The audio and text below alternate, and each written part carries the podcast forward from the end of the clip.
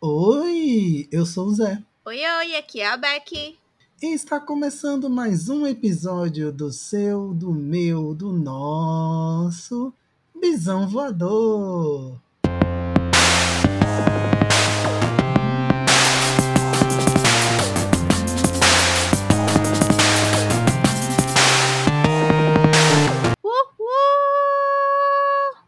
Pois é, minha gente. Bom dia, boa tarde, boa noite. Sejam todos bem-vindos mais uma vez a esse podcast muito doido. Se você está chegando agora, o Bisão Voador é um podcast que fala sobre um monte de coisa o que está na telha da gente, cultura pop, vivência LGBTQIAP+, mas acima de tudo a gente também fala de bissexualidade, e você que escuta já sabe disso, e está aqui porque gosta ou da minha voz de taquara rachada, ou das doidices de Beck é sobre isso. É verdade. De e deixando recadinhos aqui para vocês. O primeiro recadinho é que, se você está ouvindo esse podcast no Spotify, dá cinco estrelinhas pra gente aí. Não, não custa nada. Pra gente já vai custar uma coisa legal assim. Uh, a gente vai ficar feliz. A, a síndrome do impostor vai baixar. Então, assim, dá cinco estrelinhas. A gente fica feliz e bate palma junto.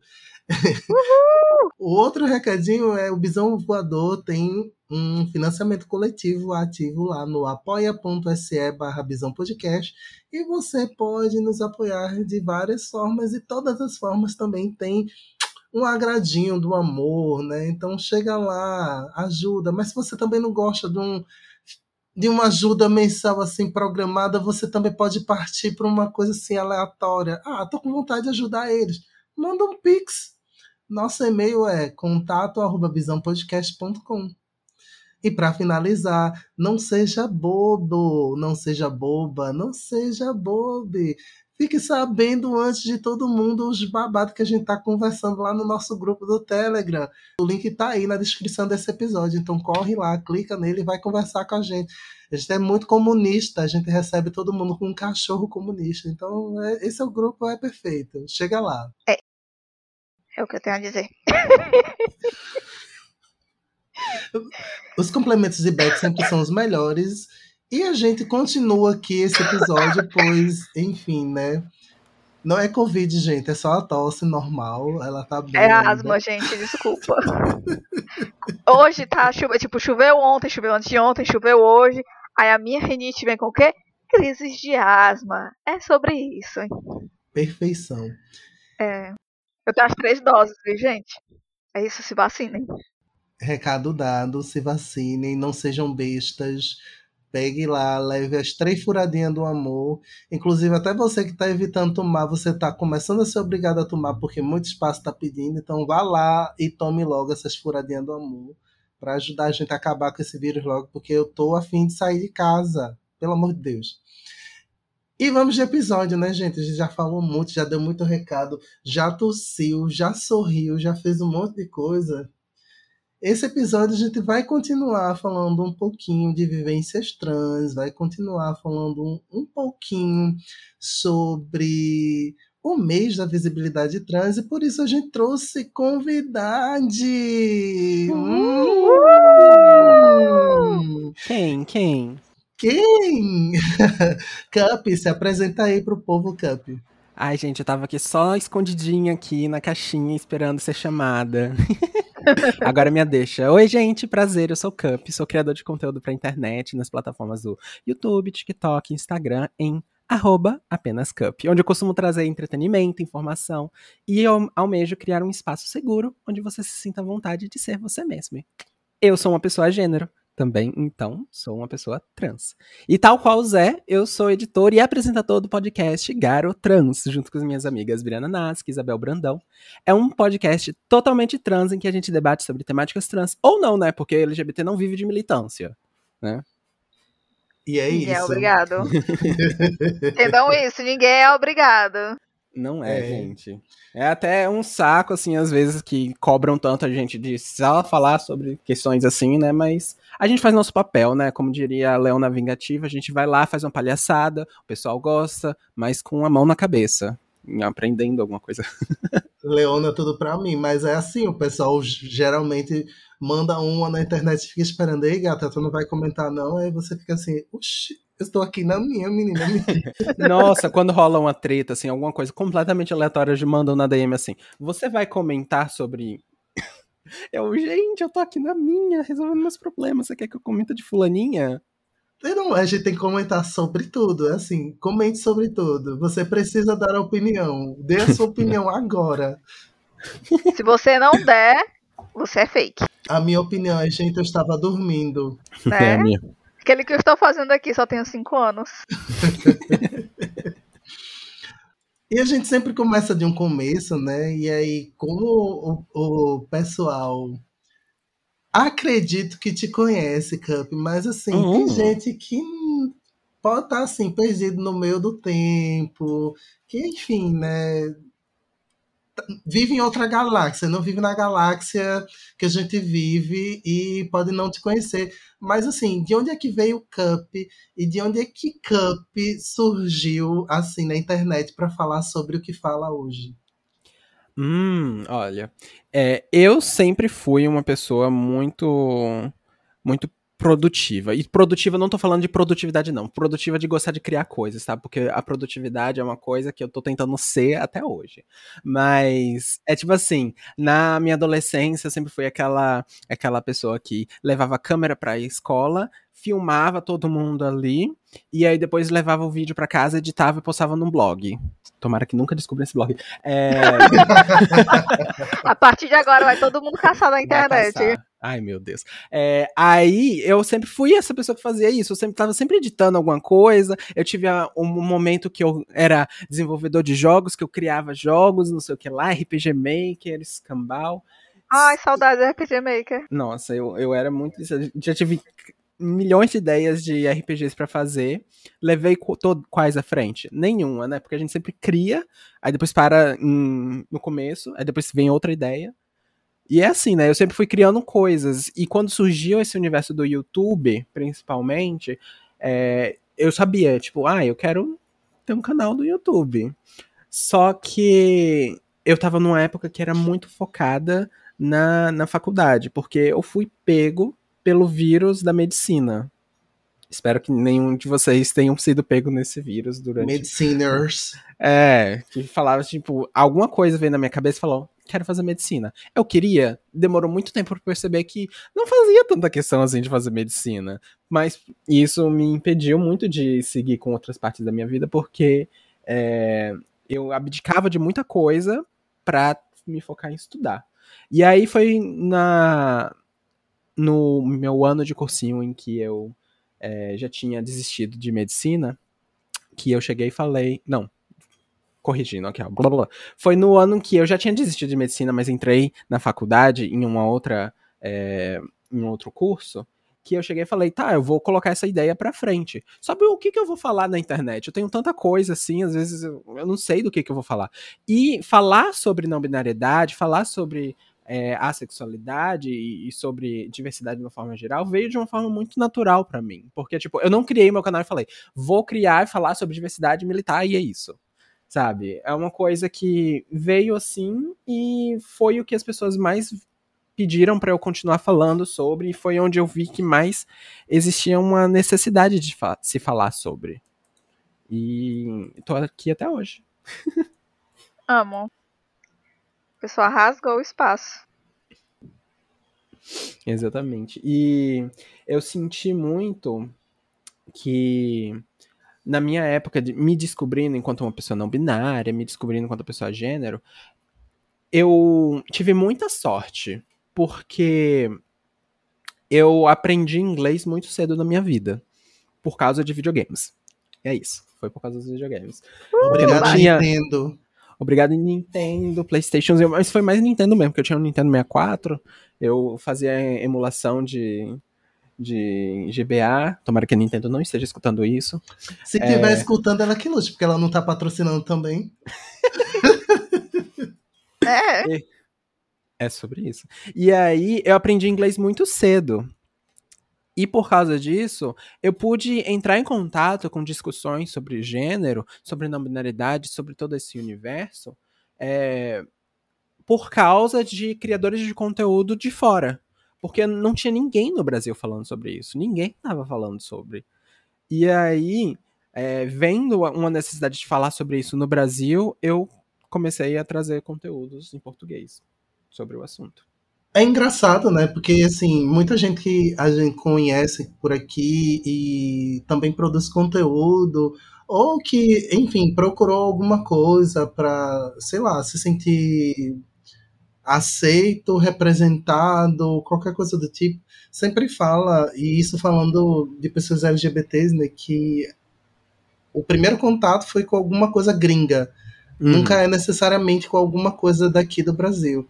Aí você vai falar de bissexualidade, tem duas coisas. Vai falar de não binariedade, tem duas coisas. E aí por aí vai, né? E aí quando você acha alguma coisa, é alguém que tem um blog em inglês, é alguém que tem um, um, canal no YouTube em inglês. E aí, se você não, não entende a língua, você não tem acesso.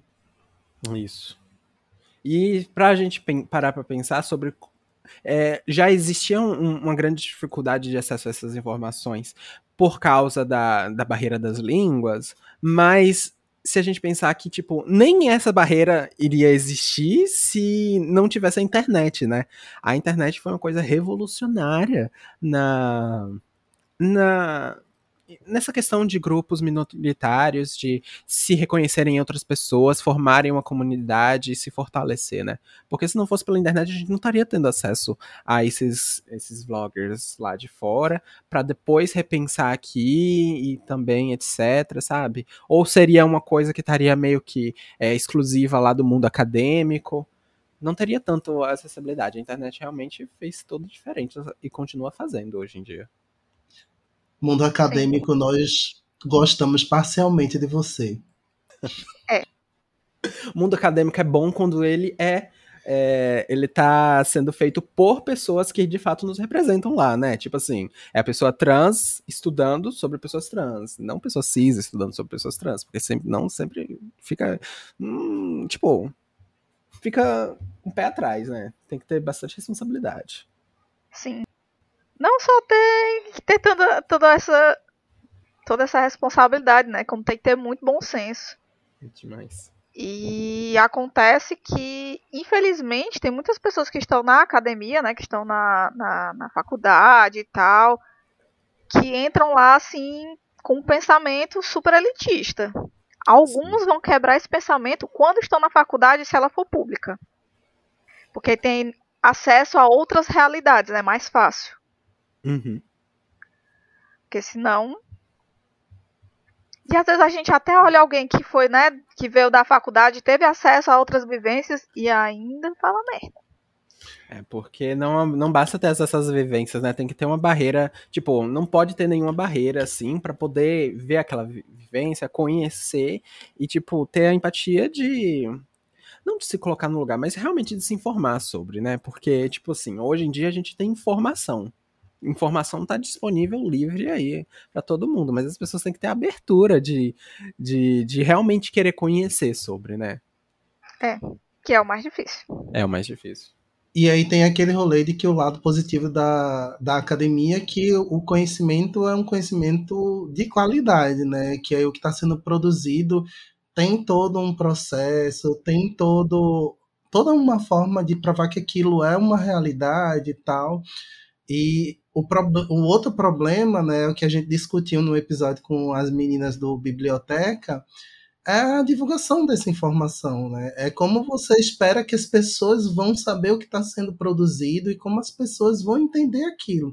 Porque tudo bem, a linguagem é extremamente formal. Muita gente não vai ler aquele artigo e vai entender tudo que está naquele artigo, não. Vai ficar só assim, tipo, porque você não resume para mim. Se você fizesse o resumo, era muito mais rápido. Né? E é isso também que a gente precisa hoje com informação acadêmica, né? É, de transformar a, ela num, numa coisa mais acessível, né? numa coisa que todo mundo consiga compreender com mais rapidez. E aí tem surgido muito perfil no Instagram, por exemplo, tem até Muito alguns... divulgador científico, né? Isso, e tem melhorado. de divulgação científica ou páginas de forma geral realmente eu tenho visto essa mobilização e eu acho que ela é extremamente essencial, porque a faculdade, em si, tipo assim, a academia em si não é uma, uma instituição que não, não vai ter ninguém que vai, tipo, olhar para todas aquelas pesquisas, todos aqueles projetos feitos assim e e de alguma forma repassar isso para as pessoas. Ainda mais em essa questão da linguagem, viu? Porque, tipo, a, a linguagem acadêmica é uma coisa que é inacessível muitas vezes para as próximas, para as próprias pessoas da academia, viu? Eu sou muito crítico da linguagem acadêmica, porque eu não vejo necessidade, muitas vezes, de pegar um, um, um linguajar assim, umas minuciosidades assim, que parece que não faz. Tipo, qual o objetivo da gente complicar tanto certas coisas aqui sabe, para quem que a, o que, que a gente tá tentando provar com isso? Mas não sei, né? Cria-se esse, criou-se já esse esse costume de ter um linguajar tão específico dentro da academia que quebrar isso eu acho muito difícil.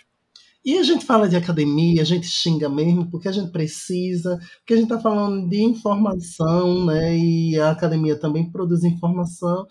E a gente falou aqui né, no começo sobre esse rolê de ser difícil, principalmente para uma galera que tipo, tem mais de 20 anos, né, tem entre 25 e seus 40 anos, que tinha pouca, pouca informação em português, né? Tinha que ir para sites, tinha que ir para vídeos, isso aqui que a gente estava falando.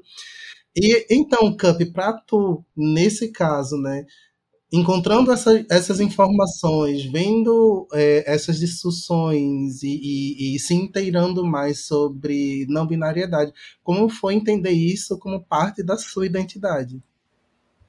Olha, me entender enquanto a pessoa não binária foi realmente muito essencial para eu conseguir cada vez mais viver a minha vida de uma forma mais genuína, sabe? Porque, tipo, apesar de eu sempre ter sido ter me considerado uma criança bem sem rédeas, o que, que é muito engraçado, porque eu olhando assim para trás, eu vejo que eu era realmente uma criança que, tipo, eu lembro de uma vez na. Era o quê? Em fundamental? Era antes da primeira série, sei lá.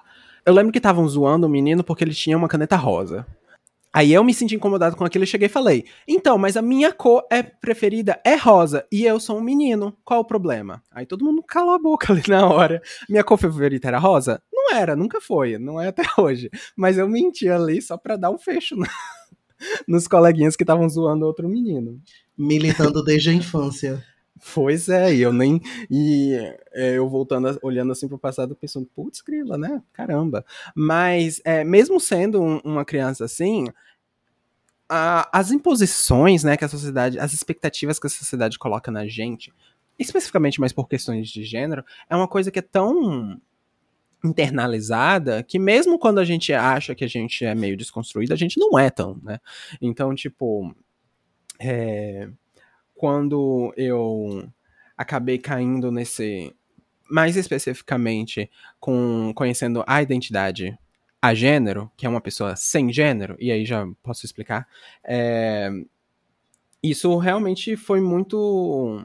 Foi. Sabe aquela ficha que cai e a gente pensa, nossa, isso faz todo sentido. Isso fez todo sentido em toda a minha vida. Uma pessoa a gênero é uma pessoa que não se entende por gênero nenhum sabe? Não é um gênero, é uma identidade. Eu, na hora de construir minha identidade, abdico de quaisquer concepção de gênero e tudo, sabe? Eu sou Cup, e isso é o suficiente. E eu construo minha identidade com base em todos os outros elementos que são importantes na minha vida. Gênero não é um deles, entende? E poder ter isso para mim é, realmente foi tipo.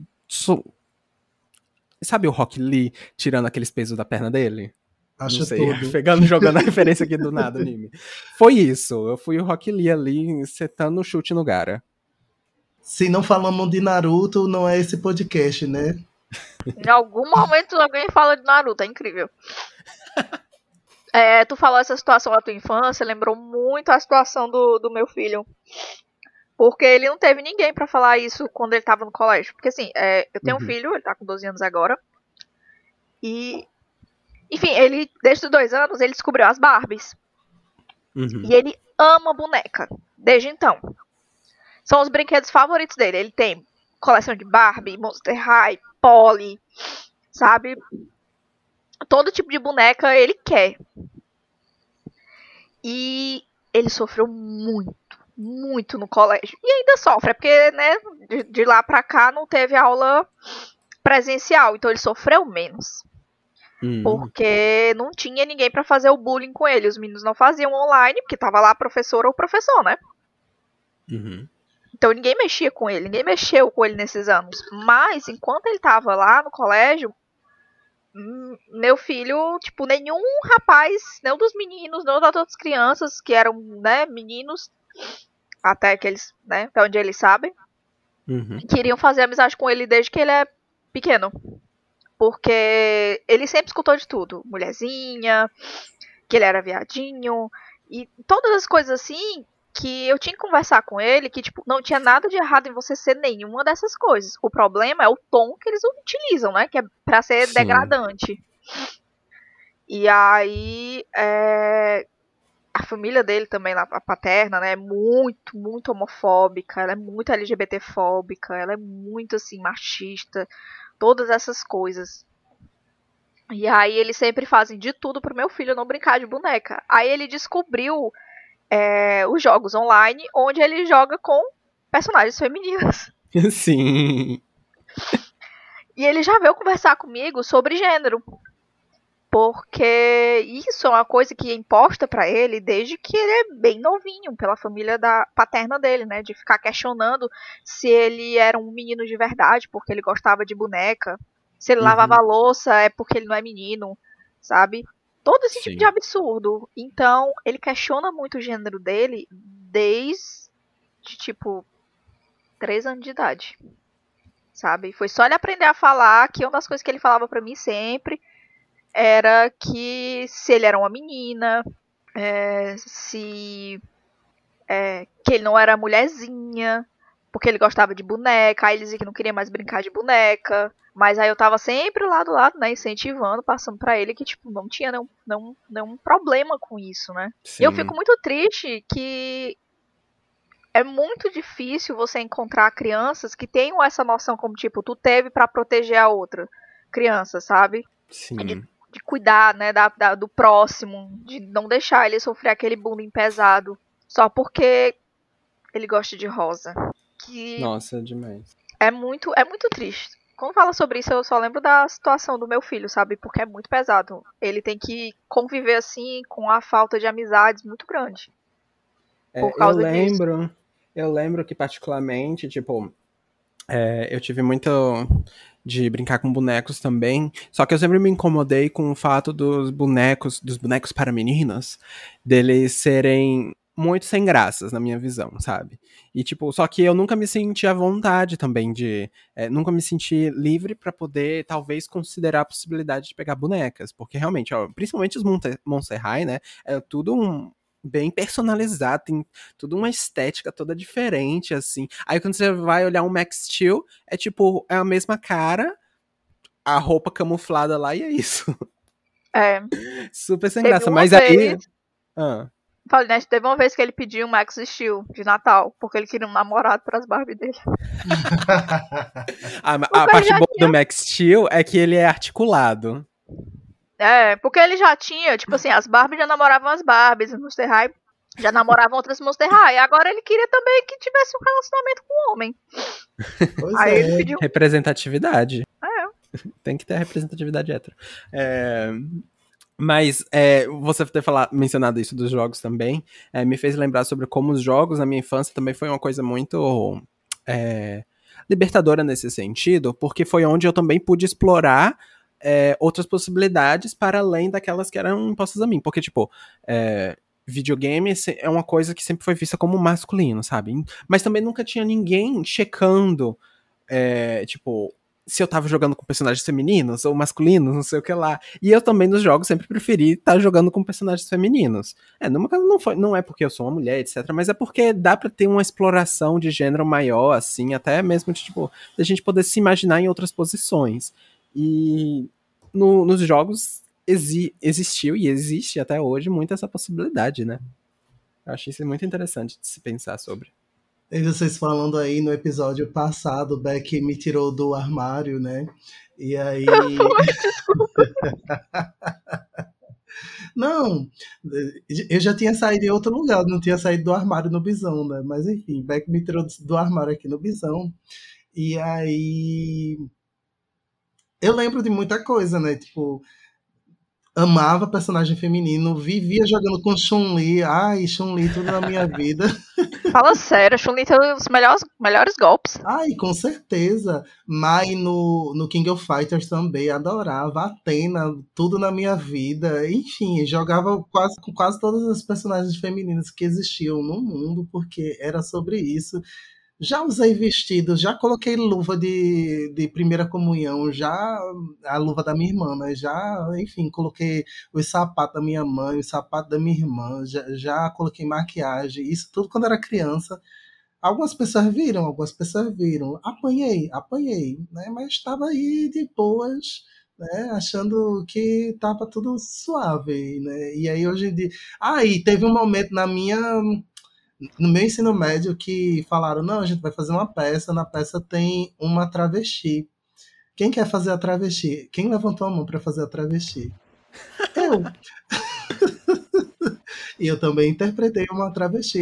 Hoje em dia eu fico assim, nossa, tinha muita coisa que se explicava, né? Minha abertura para para falar sobre transgeneridade e aí tipo me senti muito mal quando alguém estava sendo transfóbico na internet e, e, de tipo ser algo que me ofendia pessoalmente, sabe? Não era só de ficar com raiva porque a pessoa estava sendo opressora, mas de sentir aquela pressão em mim, né? E eu tipo chegou um momento que eu fiz, tá, porque eu tô sentindo em mim, né?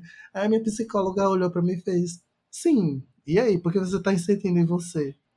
Eu, talvez seja porque eu, se, eu, sou, né? Ela talvez seja porque você é. Ela ficava repetindo tudo que eu falava. Filha da mãe, tá nem me ajudando, né? Tá repetindo só que eu tô falando pra, pra ver se eu escuto, né? Só pra ver se eu escuto. Uhum. Mas é que às vezes a gente já sabe a coisa, né? A gente só não tá falando em voz alta. E eu acho que é aí que vem muito aquela coisa da, da ficha caindo, né? Porque aí quando a ficha cai, a gente olha pro passado, a gente. Mas menina, não é que faz sentido. Né? e aí, enfim, aí estou num, num, num rolê assim mais de boas para falar sobre isso, né? Mas por muito tempo eu também fiquei sem falar. A primeira pessoa que eu falei, na verdade, foi Beck. E a primeira forma que eu tive para sair do armário, sem que ninguém percebesse que eu estava saindo do armário, foi escrevendo um conto chamado Quartzo Rosa. E aí Beck virou para mim para perguntar, ele é muito pessoal, né? Eu disse, é. Aí ela, hum. eu percebi. Aí eu, tipo. É meu trabalho perceber. É, é, tipo, é, porque, é, Beck, eu já sei, eu já entendi. é, é sobre isso. E foi basicamente assim, né? Ela foi a primeira pessoa a saber porque ela leu o conto depois ela eh, também revisou o conto, mas antes só leu, porque eu publiquei na internet. Eu preciso publicar, publiquei. Aí ela leu fez, ah, já entendi, vou falar com, com esta POC aqui. Aí veio e falou comigo. ah, e foi isso. Estamos nessa aventura aí de, de enfim, né? Ser mais aberto sobre falar, de falar sobre o tema. E já que falamos desse tema que, tipo, eu, eu sair de novo do armário para vocês, minha gente, já que falamos de novo.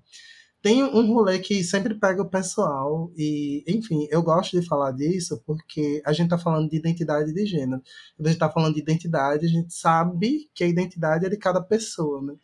E uhum. aí existe muita discussão sobre se uma pessoa é trans ou não, né? Passando pelo, pela questão de se existe uma mudança no corpo daquela pessoa, né? Porque tem muita gente que tem a expectativa de que para você ser uma pessoa transgênero você tenha que Sim. tomar hormônio, tenha que fazer cirurgia, tem que fazer um monte de coisa. Se, se você não fizer isso, você não é uma pessoa trans.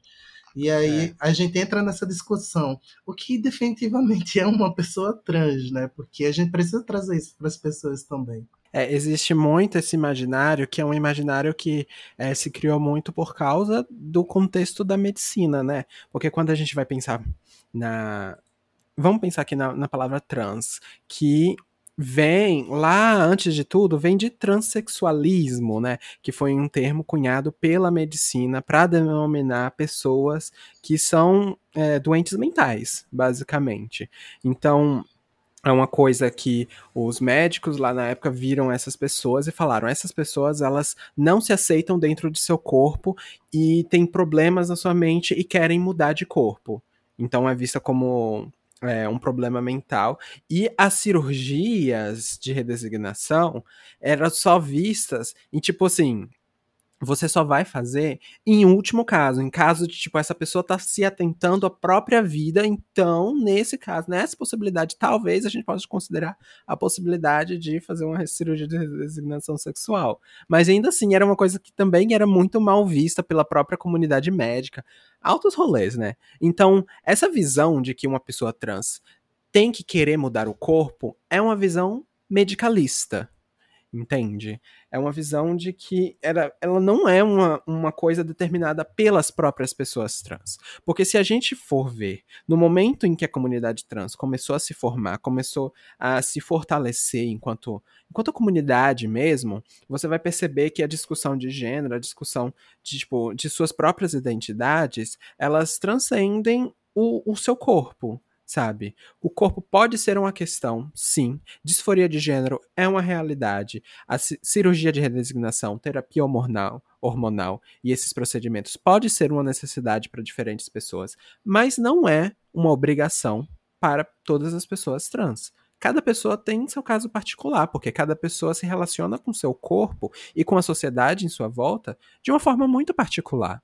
Então, é sempre importante a gente é, mencionar isso. Então, chegando aqui na última, né? O que é uma pessoa trans no final das contas? O que é uma pessoa transgênero? Uma pessoa transgênero é uma pessoa que se identifica de forma diferente àquela que a sociedade a impõe, né? Porque o que acontece? Quando a gente nasce, é, o médico vê lá, um pipizinho é um menino. Vê lá uma pepequinha é uma menina. E é isso levado pro resto da vida. É isso que a sociedade espera que, que ela seja. Se ela se identifica de uma forma diferente, ela se enquadra dentro do termo trans. E é isso. Aí o que, que ela vai querer fazer com seu corpo, o que, que ela não vai querer, do que, que ela gosta, isso é, vai da construção de identidade de cada pessoa, sabe? E ainda tem o outro rolê que quando você nasce com qualquer disfunção no seu sistema reprodutor ali, ou, ou nasce com uma outra genitália se formando é, ali. É, uma genitália ambígua de alguma forma. A pessoa já sofre mutilação ali na, assim que nasce, praticamente, Sim. porque a imposição de gênero ela é tão forte, ela é tão pesada que você precisa ser aquilo que alguém diz que você precisa ser. Né? E, enfim. Isso. Pessoas intersexo vezes... também sofrem com, com esse rolê diariamente. É falar que muitas pessoas intersexo sofrem muito é, e descobrem só na sua vida mais velha, assim, adulta, adolescência, de que é, passaram por isso. É, por, justamente por causa disso. Elas nascem com a genitália ambígua e alguma coisa, o médico chega e fala: olha, é mais fácil a gente fazer com que essa genitália se pareça com determin... genitália X, então a gente orienta que faça isso. E pressiona os pais a fazer um, uma cirurgia, tipo, tão agressiva numa, numa criança e, tipo, ninguém fala sobre isso, né? O quão absurdo esse tipo de situação. Aí acontece até hoje, sabe? Até hoje. É. É, o que eu ia falar é que me lembrou um mangá que eu não consigo me lembrar do nome. Eu tenho no meu computador, não tenho no notebook, eu tenho no notebook. Depois eu vou procurar porque é sobre justamente um protagonista que ele viveu 16 anos da vida dele é, como homem né? E aí é quando ele descobre que, na verdade, é, ele é intersexo e os pais dele é que decidiram que ele ia ser um homem. Sim. Não foi uma é. escolha é. dele. E aí, é, todo o, o rolê do, do mangá acaba sendo é, essa pessoa tentando descobrir qual é o seu gênero. E aí, no final do mangá, é, ela essa pessoa, né, essa pessoa que é a protagonista, decidiu que ia ser uma mulher. E aí é muito massa, porque a melhor amiga dela se apaixona, era apaixonada quando tava, né, homem, entre aspas. E aí, quando ela fez, né, a rese, rese, rese, Redesignação. É, é confuso, enganchou, né? enganchou a língua. Enfim, quando ela fez a re- redesignação, é, a amiga continua apaixonada. E aí elas começam a namorar. E eu fiquei, caralho, isso é um mangá. E é um mangá, assim, de tipo, da década de 90, sabe? E eu fiquei passada, assim. Porque, e foi a primeira vez que eu me deparei é, com a situação de pessoas intersexo, porque até então o que eu tinha ouvido falar é que existiam pessoas hermafroditas, que era a palavra que utilizava, né? Isso foi quando eu era adolescente também, era quando eu tinha 16, 17 anos. E além disso, é, o que eu também sabia de pessoas intersexo foi o que o, o babaca do meu ex me mostrou, é um pornô, que era duas pessoas intersexo fazendo sexo. Que ele achava, tipo, Hum. super incrível, sabe? É que tem muito fetiche também, né? Por aí. E se você também quiser ouvir mais sobre vivências de pessoas intersexo, tem um podcast chamado Intersexo, que é do nosso amigo Amiel. Vai lá ouvir. Dá biscoitinho pra Amiel, Amiel é gente fina. Inclusive temos um episódio, viu, com a Miel. Se vocês ficarem curiosos e curiosas. E Curiosos. Amiel, e Amiel, além de ser um- uma pessoa intersexo, ele também é um homem trans, né? Porque, enfim, Amiel foi mutilado para parecer uma mulher e depois ele entendeu que na verdade o corpo dele era corpo de um homem e, e ele se, e sempre se identificou assim, enfim. E voltou a ser quem ele era. Ah, e isso demorou muito tempo, né? Porque a Miel tem mais de 30 e ele só entendeu que ele era uma pessoa intersexo com 32 anos. É justamente aquilo que a gente estava falando aqui, que Cup colocou sobre que as pessoas intersexo demoram muito a descobrir o que é que rolou com o corpo delas quando elas eram apenas uma criancinha de colo. Mas dando segmento, vamos dando segmento. A gente tá, tá no mês da visibilidade trans, né? E aí a gente falou sobre transgênero ser aquela pessoa que não se identifica com o gênero que foi designado para ela, né? Isso também quer dizer que no mês da visibilidade trans a gente inclui as pessoas que são não binárias. Porque, na verdade, todo mundo que é não binário, né? Não binário e não binária está nesse imenso guarda-chuva de pessoas que não se identificam com aquele gênero designado. Mas a pergunta que fica: como anda a representatividade? Ih. Olha, gente, eu percebo que a representatividade de pessoas não binárias, mas especificamente extremamente escassa. Tipo, hoje em dia a gente até vai ver pessoas não binárias é, na grande mídia aqui e acolá. Mas mesmo quando elas estão lá, é, isso tende a ser meio oculto, não sei se vocês já perceberam, sabe? Por exemplo, é, a gente tem uma das maiores drags do Brasil, Glória Groove, sendo uma pessoa de gênero fluido. Mas isso é muito pouco falado, sabe? Quase não é uma questão. Aí, por exemplo, pessoas como Demi Lovato, que já se assumiram enquanto pessoas não binárias, também tende a ser muito, tipo, essa, essa informação parece que ela é muito deixada de lado às vezes nesses casos. Então, não sei, eu acho que a gente ainda tem bastante caminho para andar dentro, dentro de falar sobre representatividade na, na grande mídia. Por isso que a gente acaba vendo mais pessoas não binárias na internet, é, influenciadores, é, etc, assim, porque são pessoas reais ali, tipo, não que na grande mídia não seja, mas, tipo, é, são as próprias pessoas falando sobre si mesmas. E tu falou de Demi Lovato aí, eu, eu lembrei agora, porque o rolê de Demi é pesadíssimo, que Demi já, já sofre com ataques por todos os motivos possíveis. E quando Demi saiu do armário como pessoa não binária, minha gente, começou, principalmente o, o pessoal daqui do Brasil, que fica usando elo, elo delo pra, pra zoar. Aí eu ficava, meu Deus, esse povo não tem o que fazer mesmo, né? Aí ficava Demix, Lovatix. E eu vinha, gente, parem com isso. A pessoa tá tão feliz dizendo quem, quem ela é de verdade, e vocês estão aí fazendo um desserviço. Porque, enfim, outra questão né, que a gente vai colocar lá na frente é que não binariedade não, não, não significa pronome neutro, tá? É. Muitas vezes as pessoas acreditam que toda pessoa não binária tem que necessariamente é, adotar uma linguagem neutra. E não é necessariamente a realidade para todo mundo, sabe? Pode ser, pode não ser. Tem que. É aquele negócio. Já vieram me perguntar sobre isso, sabe? Ai, quando é que eu tenho que usar a linguagem neutra? Não entendo nada. Eu digo, cara, pergunta pra pessoa.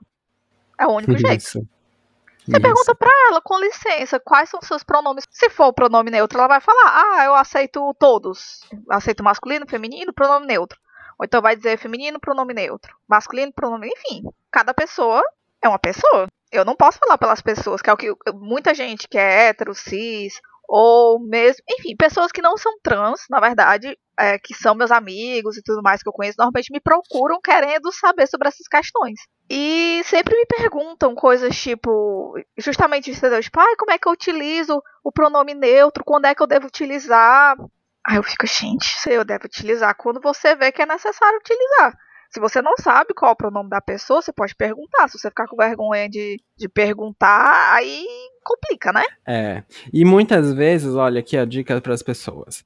É, se a gente está conversando sobre uma pessoa que, tipo assim, você está no ambiente da internet, muitas vezes as pessoas já deixam sua, seus pronomes é, a quais prefere na bio, sabe? Isso é uma coisa muito comum entre as pessoas, cada vez mais, de deixar os pronomes na bio. Então dá para dar uma checada lá na bio da pessoa para ver se ela deixou lá. Se não, dá para você também, sabe, meio que prestar atenção na própria forma com que ela trata a si mesma na, na, na fala do cotidiano, sabe? Porque toda. A gente sempre fala assim, tipo, ai, obrigada. Se você percebeu que a pessoa falou obrigada, então você vai perceber que o gênero feminino é, é ok pra usar com ela, entende? Então também tem essas diquinhas, assim, ó. Mas é isso. Sempre dá pra perguntar. E dá pra perguntar de uma forma que não seja uma grande coisa, sabe? Ah, mas é, como você prefere ser tratada? Ah, masculino? Tá bom. Pronto, acabou, sabe? Não precisa se alongar muito mais do que isso. Exatamente. É uma dica também que eu dou pro pessoal, preste atenção em como a pessoa se refere a si. Ou as pessoas Isso. que já conhecem essa pessoa se referem a ela. Né? Uhum. Porque aí você consegue pegar. É só prestar atenção. Se você tá Mas com eu vergonha, quero prestar atenção. aí é outra história, né? detalhe, É, porque muitas dessas pessoas elas querem que a gente fale pra elas o que elas têm que fazer pra poder elas não terem que se preocupar com isso. Aí não quero ter que me preocupar com o negócio de pronome neutro. Então vou perguntar aqui pra essa pessoa que conhece pessoas trans, que é militante, que é não sei o quê. Então eu vou perguntar pra ela, ela me dá as respostas e eu não preciso me preocupar com nada. É, e infelizmente eu vou, vou trazer uma notícia triste aqui pra todos vocês que estão ouvindo. Não existe um livro de regrinhas bonito em que, tipo, ah, a pessoa não binária que se identifica como gênero trata por pronomes neutros, a pessoa que se identifica assim trata por pronomes. Não tem, sabe, gente? Se a gente parar pra pensar, essa questão da, do, do gênero gramatical, ela é uma coisa tão não obrigatória com a identidade de gênero que até mesmo pessoas cis podem não se importar com o gênero gramatical, sabe? A gente vê, por exemplo, no meio gay, é muito comum de que homens cis utilizem o gênero gramatical feminino para tratar com outros homens cis de forma cotidiana. É aceitado, sabe? E não é uma coisa, não é um, dado um tabu em cima disso. Drag queens também, até mesmo quando tá fora de drag, trata no feminino e tá tudo bem, sabe? Então, tipo, não nem sempre precisa ser uma grande questão, sabe? Então, é, é uma coisa que dá pra gente observar os casos e no, na, nas- e no pior dos casos, só pergunta, sabe? Na dúvida, pergunta. É sobre isso. E vamos encaminhando já assim para perto do final, né? E aí a gente vai fazer uma rodada de coisas que pessoas não binárias escutam ou já escutaram. Essa daqui foi construída com a minha querida amiga Rô. Rô tá lá no, nos Instagram da vida como arroba bicha na rua. Siga Rô, Rô é linda. É, enfim, é tipo o terceiro gênero? Perguntam muito isso e eu sinto que é, as pessoas esperam muito que seja tipo um, uma opção fácil, assim, tipo, ah, se tem dois, agora é três e pronto, então, né? Agora é o terceiro e pronto, acabou. Só que, tipo, não é tipo um terceiro gênero, porque a gente não tá saindo de, um, de uma questão de questionando um sistema binário para partir para um sistema o okay, quê? Seria o quê? Terciário? a coisa é que não é que gênero é uma coisa muito mais ampla, porque a identidade das pessoas é uma coisa muito particular a cada pessoa. Então, talvez, é, tipo, não tem um número fixo de gêneros, porque o ser humano é muito complexo para isso. Inclusive, eu li um artigo, né, logo quando eu conversei com a minha psicóloga e ela repetiu tudo que eu falava, hum. que o artigo que dizia que existiam pelo menos 250 gêneros. Pelo menos. Eles não disseram quantos, era assim, tipo, pelo menos. É, se a gente for, se a gente for olhar assim para e aí vai ser com um historiador, né? Porque não não entra na minha na minha é, legislação. Mas se a gente for olhar assim para o passado, vai realmente ter várias vários povos diferentes de vários lugares, lugares do mundo que vão ter identidades que fogem do binário é, em sua cultura há anos, há muitos anos. Não é uma coisa da, da modernidade, pessoas que se identificam fora do binário de gênero, né? Então, tipo assim, dá para dizer qual foi o terceiro depois de homem e mulher? Não dá, né, gente? Tem até o pessoal indígena da, da América do Norte que tem a cultura das duas almas, que eu acho muito bonita, inclusive, né? Enfim, é muito simbólico. É. Gente, negócio de terceiro gênero é igual aquela terceira via da política, entendeu? Que tá rolando. Não tem, gente. E se tiver, é o que a gente acabou de falar, entendeu? Você não precisa ficar chorando em cima das pitangas, não. Sem saber o que fazer, porque, por favor, né? Exatamente. E uma das frases que a gente já comentou aqui era. Mas só usa pronome neutro, né? Não, amor, a gente já explicou aqui que não. Mas se quiser também só usa pronome neutro. É, pode ser. Existem pessoas que vão, se, vão só se sentir confortáveis sendo tratadas de uma forma neutra. E é aquela coisa, gente. Se você, pessoa cis, só se sente confortável sendo tratada no masculino e se alguém te tratar no feminino você vai se sentir ofendido, qual é a diferença? Sabe? Ai, mas eu não sei usar uma linguagem neutra. Tudo bem, sabe? Ninguém tá sabendo usar ainda porque é uma coisa que tá, que tá fluindo de forma orgânica. Mas dá para fazer um esforcinho assim, tentar. A pessoa percebe quando você não tá, tipo assim, quando você erra porque você tá tentando, ou quando você deixa de usar porque para você não importa. Então, só faz esse esforcinho. Ou porque é mais fácil, né? Pra que, que eu vou aprender esse negócio, sabe? Tipo, é. nada a ver. Eu vou ter esse trabalho todinho de aprender um gênero novo, que é uma das desculpas, assim, que eu tenho vontade de usar, sabe? Tenho vontade de matar tal povo, porque a, essa é a minha área, né? Eu trabalho com isso, eu trabalho com gramática, eu trabalho com linguística, eu trabalho com literatura. E aí eu vejo gente usando desculpa, sabe? Assim, tipo, ai, mas é porque o masculino já é linguagem neutra. Gente, vocês não escutam o que vocês estão falando? Assim, é masculino. Masculino. Como é, o masculino é que é neutro? neutro é, é é fogo quando dizem isso. Quando dizem isso, eu fico, você não tá escutando o que você tá falando, não? O que você acabou de. Sabe aquele momento que às vezes a gente fala uma merda, é assim que a gente fecha a boca, a gente fica, porra, falei merda. Esse, esse povo não tem esse filtro, sabe? E abre a boca pra dizer, ai, é. Né, gênero neutro. E diz, pior quando eles usam a, a a, a, língua, assim como uma própria justificativa, diz numa, numa certeza como se tivesse, fosse um argumento de ouro ali, né? Mas não percebe a própria besteira que estão falando, né? Falando, ai, mas o masculino já é neutro. O quê? Ai, mas, tipo, tá destruindo a língua. E a língua não é viva? A língua não é orgânica? Ai, mas você não pode mudar a língua. Gente, a gente, a língua serve a gente, não é a gente serve a língua. A gente não tem que se adaptar à língua. A língua é uma ferramenta nossa para comunicação. Exatamente. Eu quebrei muito argumento de pessoal que o pessoal ficou se doendo, né?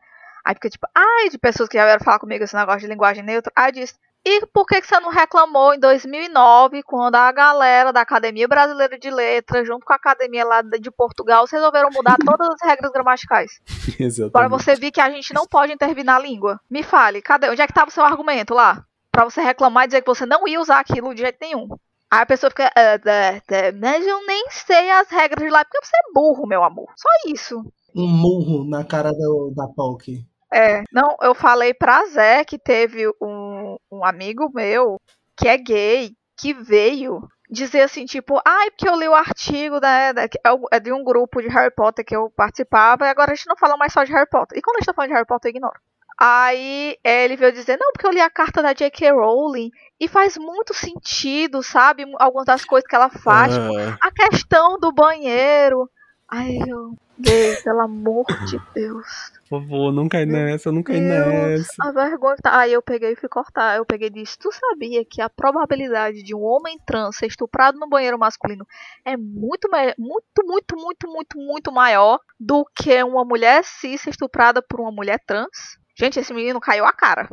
Sabe que ele ficou. Ai, meu Deus. Aí eu fui lá dar lição de moral, né? Fui lá e escolha bem mesmo. Se você não tá pensando, nem todas as pessoas. Você tá achando o quê? Que todo mundo tem acesso ao hormônio, que todo mundo tem acesso à cirurgia de res resignação. Meu Deus, eu tô enganchando essa palavra. Tô só passando vergonha. Enfim, todo mundo tem acesso a esse tipo de coisa, é isso? Tu, tá, tu jura que todo mundo tem esse acesso, né? Que ele ficou. Vale é mesmo. Quanto né? tempo o pessoal espera na fila do SUS para ser atendido, meu amor? O pessoal acha que todo mundo tem dinheiro também para fazer esses processos. Tem não, minha querida, tem não, gata. Muita gente é, sai do armário trans e demora muito para começar a usar hormônio, porque tem que fazer consulta, tem que ser acompanhado, e não é, não é assim, não, não é tipo, ah, não. sou trans, já tô metendo uma agulha aqui e fiquei com um peitão, não, não é assim, não, minha gente. E aí o imaginário social de que a pessoa ela vai se submeter a todos esses processos para o quê? Para ficar é, dando em cima de mulher no banheiro? A mulher trans é. faz tudo isso, vai querer ser, se colocar na posição mais é, violentadas da sociedade, né? Porque mulheres trans é, um, infelizmente, um desses grupos sociais que mais sofrem discriminação no mundo. Para isso, ai, pelo amor de Deus, gente, J.K. Rowling. Né? Eu fico, cara, homem hétero ou homem cis já tem problema em, sei lá, você vê um, um, um, uns homens héteros que eu vi frescando, que homem ele não aguenta dor nenhuma. Tem uma unha encravada, o cara tá tipo chorando assim no canto, entendeu? Tipo, ai, não aguento. Ficou com uma febrinha assim, de 37,5, assim, febrilzinho, já tá na cama. Ai, ai, como eu sofro. A mulher com 39 graus de febre vai e faz as tudo em casa ainda dá uma surra no marido que tá falando essa merda, sabe? É, e aí o pessoal acha que estes caras, estas pessoas, que tem assim um, uma coisa assim da masculinidade assim é tão frágil, sabe? Que qualquer perguntinha assim que ele acha que pode estar ameaçando a, a, a, masculinidade dele, ele se dói todinho, vai passar por todo o procedimento de se vestir de mulher, vai botar peito, basicamente vai né, fazer o, o, o, o, vai se travestir de mulher para sediar mulher em banheiro. Eles já fazem isso em boate LGBT, gente. Que é isso? Eles já fazem isso em todas as boates, eles já fazem isso em bar, eles já fazem isso na rua, eles fazem onde eles quiserem. Você acha que ele vai passar por isso para fazer uma coisa que ele já faz? Exatamente.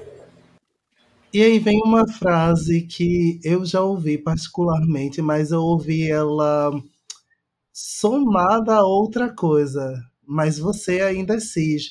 A outra coisa que eu ouvi foi era muito mais fácil quando era só GLS. era, talvez, provavelmente você deve ter escutado isso vindo de quê? Ou de um homem hétero ou de uma gay branca, né? Exatamente, uma gay branca no Grindr. Exatamente. Por que era mais fácil quando era GLS? Porque quando era GLS, era só você, Mona. Era você e as lésbicas. E o resto meio que se lasque, né? Porque aí era mais lá, fácil. Porque olhando para um bico é fácil. Exatamente. Nossa. Mas aí é que a gente vê que é muito uma questão das pessoas realmente não terem muito essa, essa capacidade de olhar para o outro, né? Porque para achar que era mais fácil isso, etc, é porque você não tá conseguindo olhar que você teve um processo. Você, enquanto um, enquanto grupo, vocês gays, tiveram um processo, todo um processo para poder conseguir se dizer gay nessa sociedade, e outras pessoas estão tendo esse processo que você teve lá atrás, agora, né? Há, há 20 anos atrás, você não conhecia pessoas trans na mídia, você não conhecia pessoas trans é, colegas de trabalho, porque elas estavam sendo forçadas a estar na rua. Hoje ainda acontece, mas felizmente a gente consegue quebrar mais esses estigmas. Então é muito desumano, eu acredito, quando as pessoas dizem isso. Mas aí na hora que precisam, entendeu? Aí joga as pessoas trans na frente, né? Não precisa nem jogar, porque eles já sabem que são as pessoas que vão estar na frente. É. Eles já sabem. E nem precisa dizer para eles isso.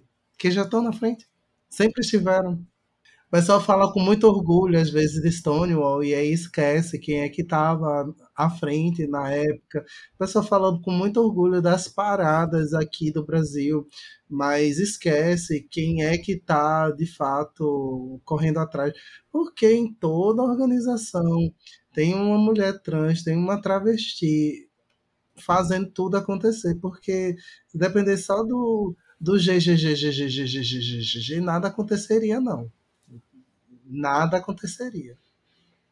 Porque quando dependeu do GGGGGGGGG, foi só a libertação sexual, né? E, enfim, ela existe até hoje. Vamos todos para Mykonos.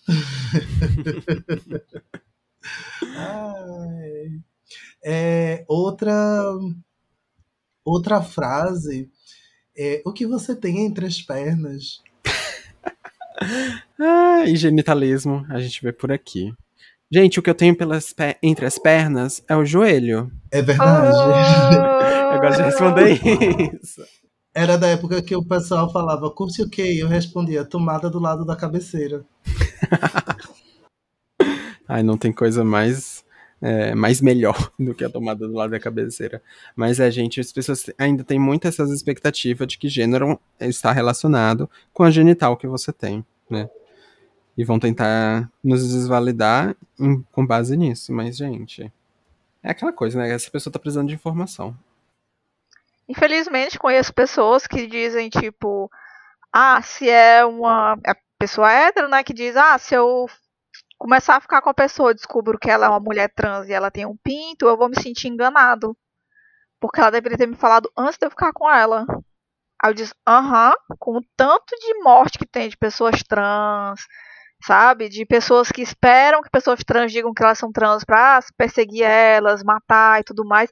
Ela com certeza vai querer falar pra você de cara, sem te conhecer direito.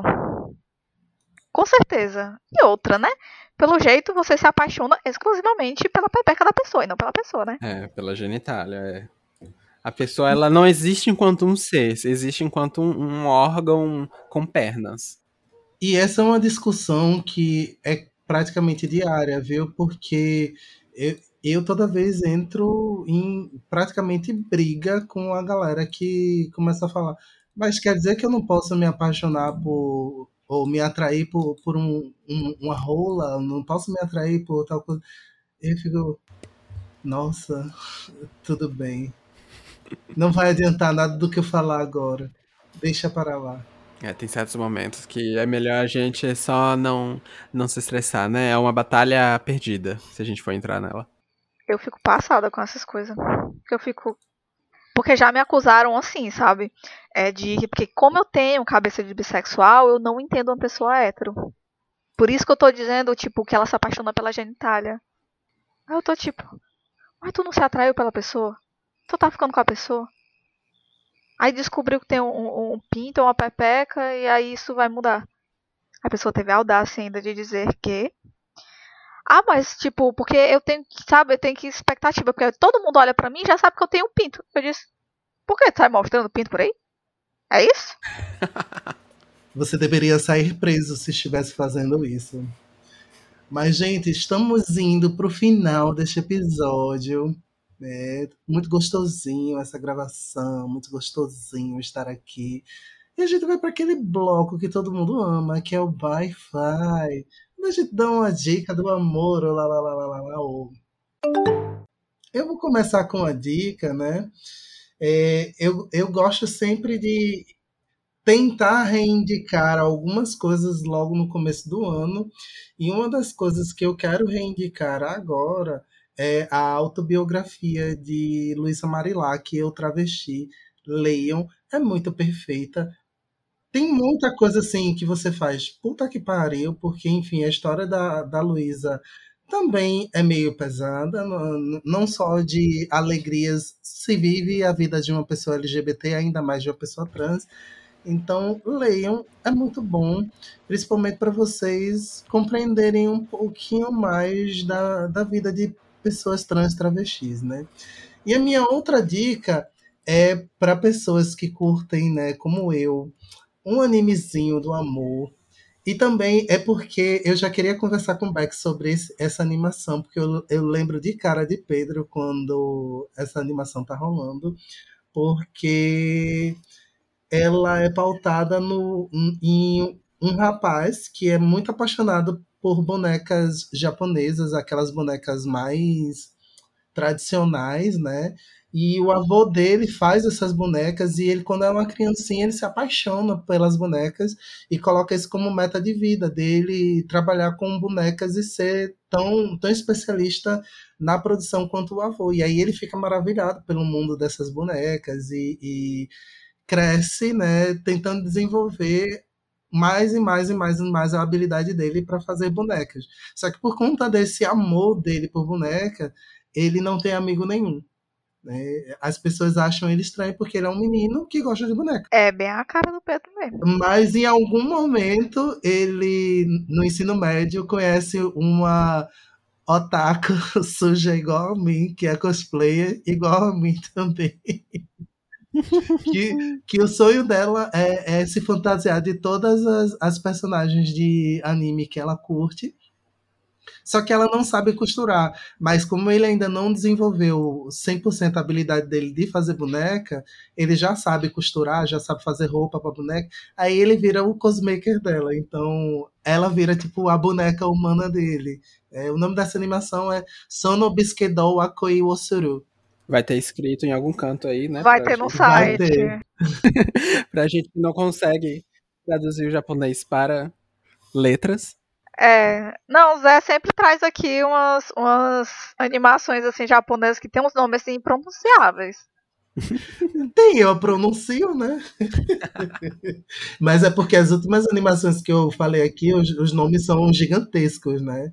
É tipo, eu tô lendo realmente duas ou três frases, não é um título. Não é tipo Naruto. Ou Naruto Shippuden. É, sei lá. Acho que cada vez mais também tem sido popularizado animes que tem muitos animes como Naruto, que eles já são feitos um nome assim, pensado em mandar pro mundo, né? Mas tem muito Sim. anime que é só, tipo, é, o nome completamente lá em japonês e é isso. Cup, nos dê uma dica, Cup.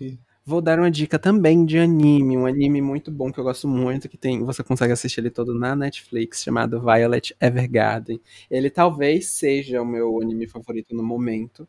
Ele deixa eu ver como é que eu explico sem explicar demais. Uh, ele traz a história de uma menina que ela. Tudo que ela conheceu na vida foi a guerra.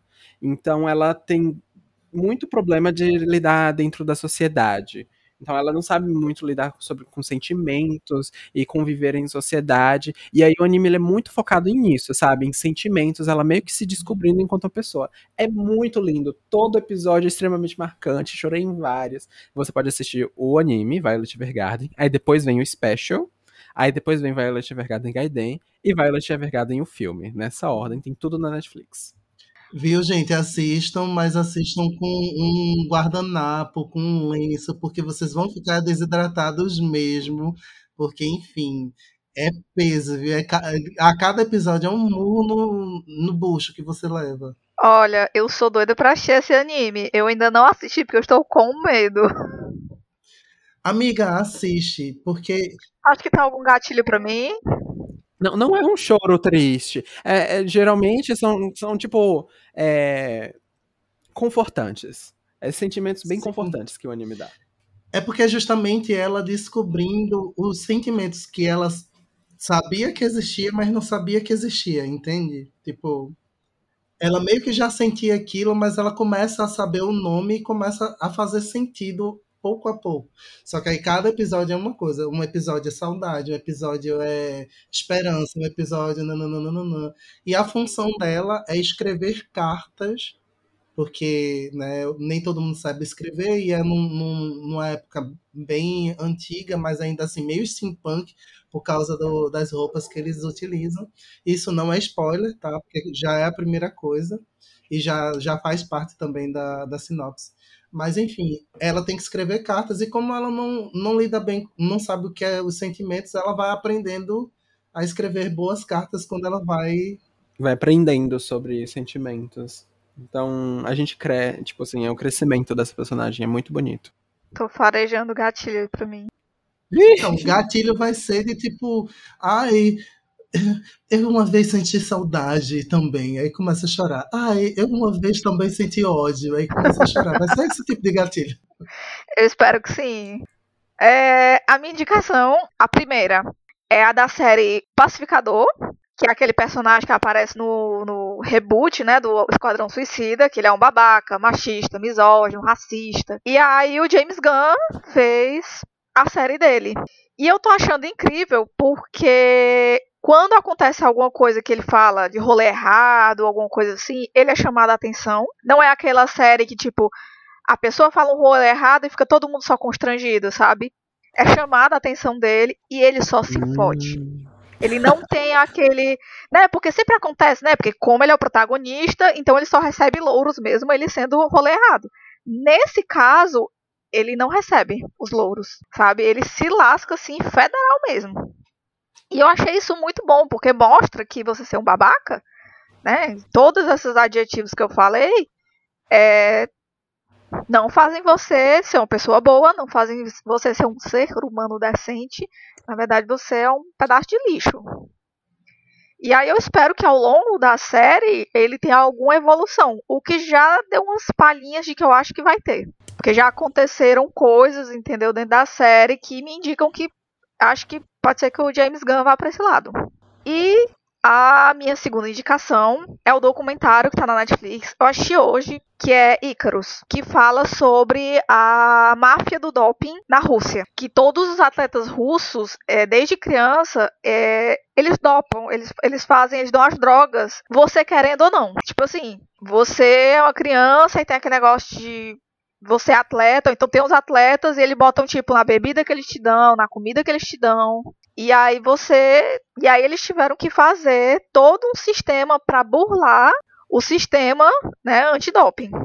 E aí é todo um bafafá e é muito interessante de ver, sabe? Muito interessante mesmo, porque ele traz muitas denúncias, né? Não só em relação ao, ao, doping, mas também sobre, por exemplo, o governo do Putin, sabe? Porque é muito triste você ver que ele fez de tudo para vencer, ter os seus medalhistas. E que se os atletas russos sofrem esse doping, né? Uma coisa que você tem, você lê nas entrelinhas, se eles sofrem esse doping e nem sempre eles ganham, então quantos atletas de outros países também não fazem isso, sabe? Então você uhum. vai assim, hum, olha, eles tão, aqui eles estão denunciando só o da Rússia. Imagina dos outros países. Então o documentário é bem interessante. Bem interessante mesmo. E começou assim numa pegada de tipo, que é o cara que tá fazendo o documentário, dele testando se fazer o doping realmente aumentava o, o rendimento dele, né, como um atleta, e termina nisso, tipo, uma denúncia, porque ele tem contato com um cara que é russo, que, que fez todo o esquema antidoping para ninguém pegar a pessoa no doping. E aí começa toda a putaria. E eles vão mostrando tudo. Eu fiquei, caralho, esse cara é muito corajoso. E é isso, gente. Cup, muito obrigado pela tua participação. A gente adorou muito conversar contigo. Foi uhum. muito massa. Aí eu que agradeço o convite, eu adoro participar para falar sobre assuntos como a não binariedade, porque eu vivo isso, né? E a gente é sempre bom estar tá falando sempre sobre. Sim. Deixa aí o teu, teu merchan mais uma vez, né, para o pessoal não esquecer onde é que eles se encontram. Embora vai ficar todo canto, né? Mas a gente reforça. Uhum. Aí vocês podem me encontrar em todas as redes sociais como apenascup. Lá no Instagram, no TikTok. Gente, o TikTok tá sendo a minha maior rede. Eu tô impressionado, mas tá sendo. Então me seguem lá no TikTok. E no YouTube também. No Twitter também, gente. Os vídeos do TikTok são ótimos. Ai, você tá gostando? Ai, eu tô gostando de produzir pra lá. Tá sendo bem legal. E vocês também podem me encontrar, como já tinha mencionado, aqui nessa plataforma que você está usando para escutar esse podcast, no Garo Trans, que é um podcast que eu produzo junto com Briana Nasque e Isabel Brandão, que são dois, duas outras pessoas trans. E se você gostou desse episódio, né, falando sobre não binariedade, tem muita coisa sobre isso lá no Garo Trans. Então, talvez seja de seu interesse. Vai chance. lá, corre, porque o podcast é maravilhoso, viu? É isso, gente. Episódio indo para o final. Vocês sabem, o Bisão Podcast está todas as redes sociais, como arroba Bisão Podcast. As dicas vão estar lá no nosso site, bisãopodcast.com. Se vocês quiserem mandar DM, a gente responde, porque a gente é acessível, porque, enfim, né? Mandando alada. E se quiserem mandar alguma coisa mais maior, mais maior, porque assim, aqui a gente fala o português errado também, vocês podem enviar um e-mail para contato@bisãopodcast.com, repetindo, contato@bisãopodcast.com. É isso, pessoal. Beijinho, beijinho. Tchau, tchau. Nos vemos na próxima semana. Tchau, tchau. Tchau, pessoal. Um beijinho no bumbum de vocês.